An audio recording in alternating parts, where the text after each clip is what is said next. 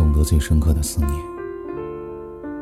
不是难过到酒后哭喊对方的名字，也不是整日整夜的想，痛苦到失眠，而是这种感觉一直伴随着你，如影随形，参透进生活的点点滴滴，仿佛早已不存在，却依然于午夜深入你梦，揭穿你辛苦掩饰的太平。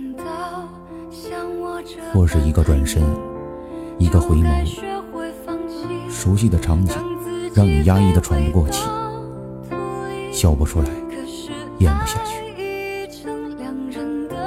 经久不散，我也曾当过笨蛋，我也曾试着当瞎子，当聋子，去信任一个人。